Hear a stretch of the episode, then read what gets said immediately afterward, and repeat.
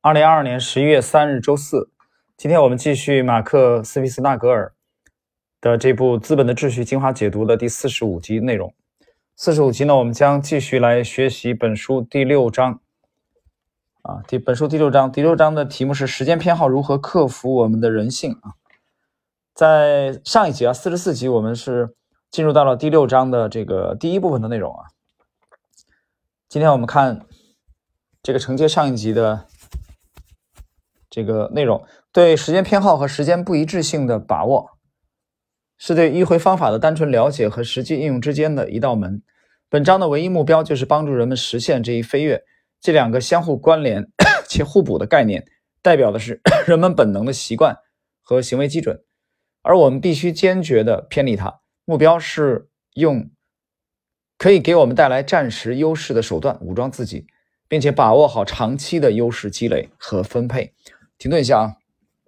最后这一句，并且把握好长期的优势积累和分配，这话很很经典啊，很重要。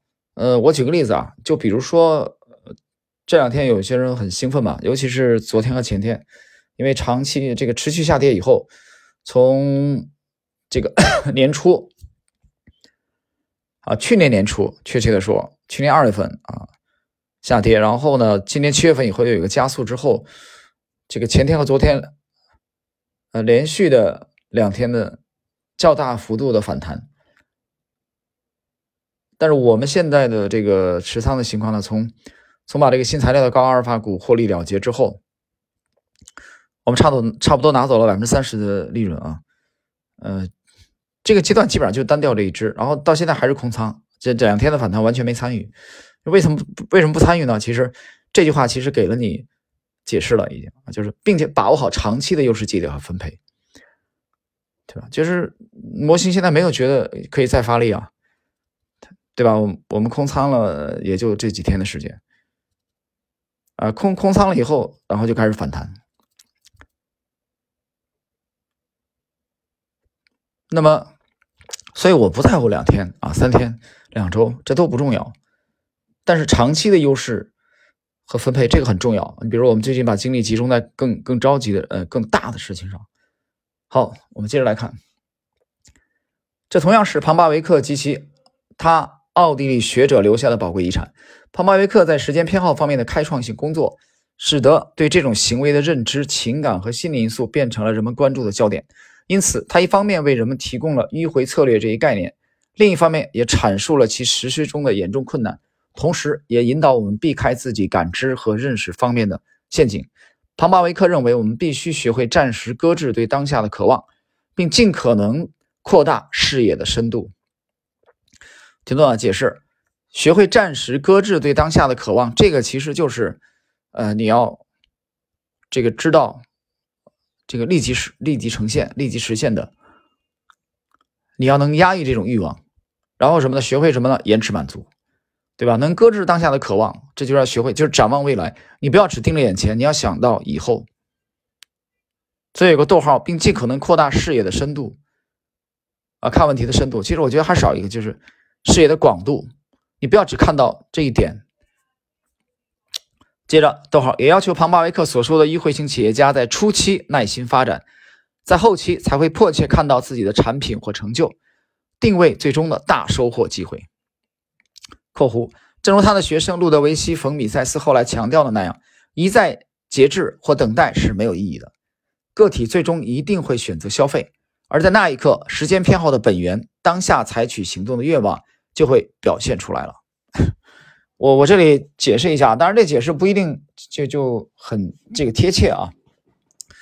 米塞斯这里讲了一句话，叫“一再节制或等待是没有意义的”，什么意思呢？就是我。我我极端一点啊，调侃这个跟大师的解释不能比啊，大家全当是抛砖引玉吧。一再节制或等待什么意思？就是你节制一辈子了，懂吧？哎，到死为止都是在等，那有什么意义呢？没有意义，没有多大意义。他说个体最终一定会选择消费。我举例子，就比如说一个交易者，对吧？一个基金经理啊，一个资管人士，他等了一辈子，他一笔都不投，你这太极端了吧？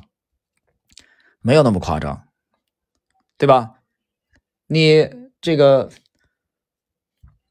泰德·威廉姆斯把那个棒球表面分为了七十七个小格，这是老八的，呃，很很闪亮的一点。老八这个投这个投资风格里边，巴菲特的。但是你泰德·威廉姆斯上场以后，棒球一辈子一棒都不会，永远在等，那有什么意义呢？你还是一个棒球手吗？你可能进入全美的这个棒球十节的殿堂当中去吗？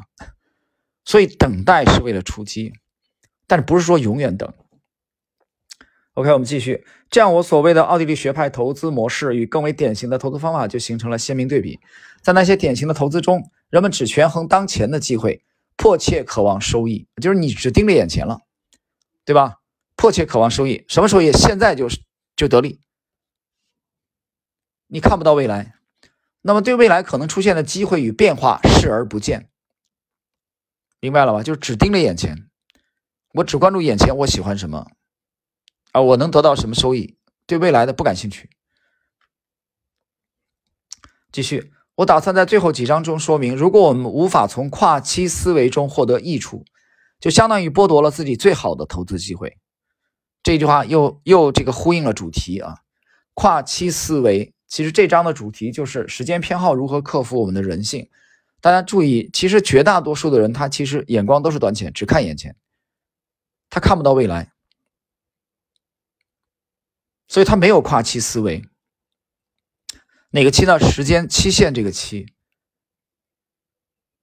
就是我可能现在要做出一些牺牲，但是为了我将来的获取更大的利益，那我就暂时啊，要按捺自己，要忍耐，要延迟满足。其实这也是奥地利这个整这个学派投资的模式的啊一个很突出的一个特点。接着，我们从第一章就在提醒自己，目光长远绝对不仅仅意味着有耐心，也不仅仅简单代表拥有根植于当下的长期观点。这也正是许多投资者一再强调的一点，尤其是巴菲特等倡导永远持有的价值投资者。可是事实与其完全相反。所谓长期，只是从现在到遥远未来的一条轨迹，而我们必须暂时放弃中间一系列的成熟时机。奥地利学派投资以跨期交换，这个期还是期限的期啊，作为利润的来源，以当下换取预知的未来啊，预期的未来啊，这个这个描述我觉得很精，这个很精准啊，以当下换取预期的未来，对吧？就是你你不可能不付出代价的，你为了。未来获取更高的收益、更大的收益，你现在必须要做出一些牺牲，而这些牺牲其实往往是违类违背这个人类的本能的，对吧？你可能会有一些不舒服、不习惯，但是这就是说你有没有跨期思维，有没有说这个往远处看的，和你现在只聚焦于当下。对我现在喜欢什么啊？我习惯于什么？这个是有很大的差别的，大家注意要体会这两者。我们接着看。这种思想正是我们的老交易员克利普就职于芝加哥期货交易所时的智慧所在。在那里，迫切交易的需求为那些能够提供它的人赋予了优势，实际上是所有投资优势的基础。为此，我们要理解无为之中蕴含的迂回性。什么是无为呢？无为而治。大家学过老庄啊，读老子。老子其实。我觉得，如果我们非要用几个词来 概括老子的话，那无为其实是是其中一个非常鲜明的标签啊。还有一个是自由。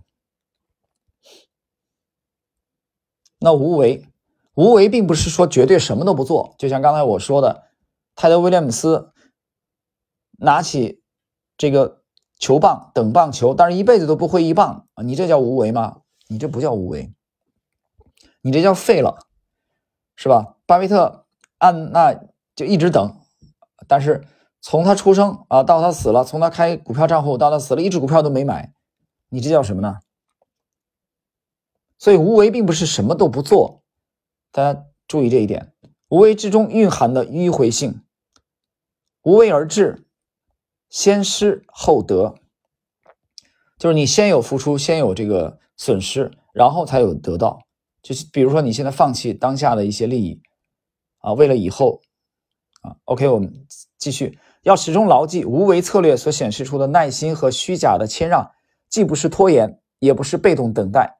克鲁索发明用长矛捕鱼的方法，这个是《鲁滨逊漂流记》里边啊，不是为了让自己有时间躺躺在吊床上休息，他暂时放下自己的日常需求（括弧放弃小而快的报酬），就可以重新分配时间和精力，造一只船，编一张渔网，从而提升未来捕鱼的效率。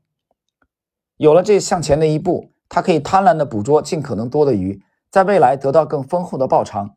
但克鲁索在初期是非常饥饿的，所以我们也必须愿意克服困难和不适，在不同时间跨度上重新分配我们的注意力。让遥远而模糊的未来慢慢变得清晰。有一个主题一直贯穿本书，把当下作为把握未来机会的手段。用庞巴维克的话来说，就是我们的经济行为与当下的关系不大，但几乎完全与未来相关。那么，如何才能做到这一点呢？从时间偏好的基本知识入手。我们承认时间偏好是主观且因人而异的，不同个体的时间偏好。由于不同的年龄与生活环境不同，并且同一个个体在不同时刻的偏好也不同，但大多数情况下，我们必须认识到自己一直存在关于时间的偏见。虽然它看似不合理，但事实上并非如此。相反，它是我们人类一步步进化为现代人的过程中的一部分。因此，从进化的角度来说，我们对资源匮乏与死亡依然存在着恐惧。若要意识到甚至克服我们原有的时间偏好，只抱有这个愿望是远远不够的。如果足够容易，那么每个人都会这么做。正如我们在第五章中提到的迂回生产，如果每个企业家都进行迂回生产，那它的优势无疑会消失。关键就在于我们的大脑以及我们对于那些控制我们的想法、冲动、欲望和行为的大脑结构的了解和认识。但在谈及科学和经验之前，我们再次跟随奥地利经济学家，用逻辑推理的方法。从个体开始入手研究，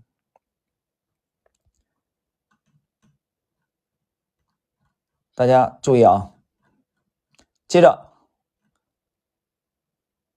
谈到对人性的观察，庞巴维克就是从个体从个体开始研究啊。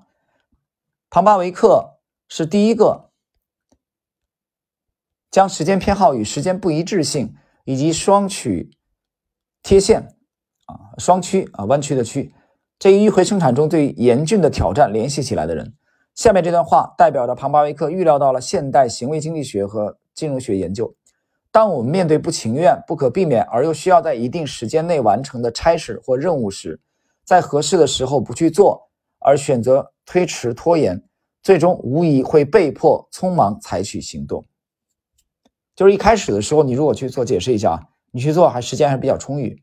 那你拖拖拉拉、拖拖拉拉不做啊，一直往后推，但最后必须要做的时候，实际上给你的时间已经非常紧迫了。接着，庞巴维克解释，拖延症不仅涉及未来享受的贴现啊，而且涉及时间不一致性方面更为微妙的问题。认为眼下繁重的事情，在将来会更容易做，而不拖泥带水，对我们来说，则是普遍难以做到的。颠倒我们的动机和欲望，忍受现阶段的不理想，以便有机会享受积极的未来。哎，太经典了，这话讲的啊！庞巴约克这话讲，这个斯皮斯纳格尔的这个解释，我要重复一下这句话：忍受现阶段的不理想，以便有机会享受积极的未来。就你现在的这种这种不习惯啊，现在的这种可能牺牲或者付出或者代呃付出代价，其实是为了在未来有更积极的。发展或者可以获取更大的收益，这就是你你知道时间的这个偏好啊。这我们这一章的重点时间偏好，因为大多数人他都不愿意现在做出牺牲，大多数人都不愿意去做出改变，大多数人他都不愿意去展望未来，大多数人都想马上获取收益，大多数人也不愿意去否定自己的想法，所以最终他们也就成为了大多数人，对吧？但是极少数人。尤其是奥地利投资学派的这些大师们，他们明白跨期思维的重要性，他们明白延迟满足的重要性。其实你看这些投资大师们，他们有那么辉煌的成就，他知道暂时放弃现在的部分利益，他是为了在将来获取更大的啊，拥有更积极的未来。我们继续。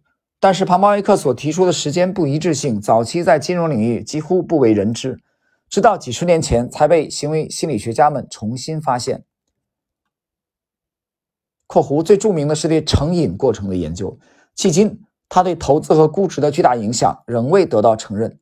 多亏了庞巴维克，我们才了解自己，才能够用这些将这些手段用到奥地利学派投资这一理想目标中去。为此，我们不得不重新提起那位时间偏好研究领域的先驱啊，时间偏好领域研究的这个先驱啊。这是我们要在下一集啊四十六集的内容了。好了，各位，时间关系呢，我们今天的第六章的啊时间偏好如何克服我们人性的第二部分的内容啊，就作为我们的这个四十五集的内容啊，就跟大家这个解读到这里，我们下一集再继续。